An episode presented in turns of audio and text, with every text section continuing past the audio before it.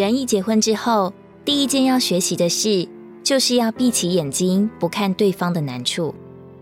其实，真正拦阻人前行的，并不是什么高山大河，而可能是鞋子里的小细沙。同样的，真正威胁婚姻的，并不是什么惊天地泣鬼神的转折，或者荡气回肠又刻骨铭心的变故。只需要小小的几件事，就会让所谓唯美的爱情瞬间失去了颜色。在家庭里，如果你还在想着如何更正对方、调整对方，那你就真的错了。神安排两个人做夫妇，乃是在这两个人之间要有顺服，要有爱。已经结婚的人就要学习眼睛闭起来，就要学习爱对方、迁就对方。迁就是一再降低自己的标准，甚至没有标准。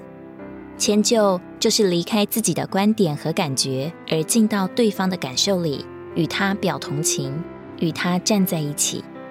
迁就就是闭眼不看对方的弱点，只欣赏对方的优点。迁就就是常常感恩，容易满足。毕竟神给你的另一半一定是全世界最适合你的。爱若在，就会满了迁就。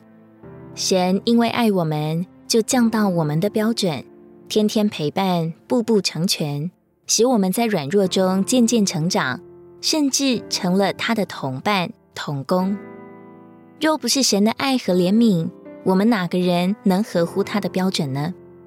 照样，在家庭生活当中，我们的爱若是生长的、新鲜的，就会心甘情愿的。一再改变自己而适应对方，甚至为另一半做了很多，还常常以为不够多、不够不好。神愿把他神圣的爱浇灌在我们众人心里，使我们在爱里能包容、会迁就，在神所量给我们的环境里，渐渐把自己变化成讨神和人喜悦的器皿。哥林多前书十三章七节：凡事包容。凡事相信，凡事盼望，凡事忍耐。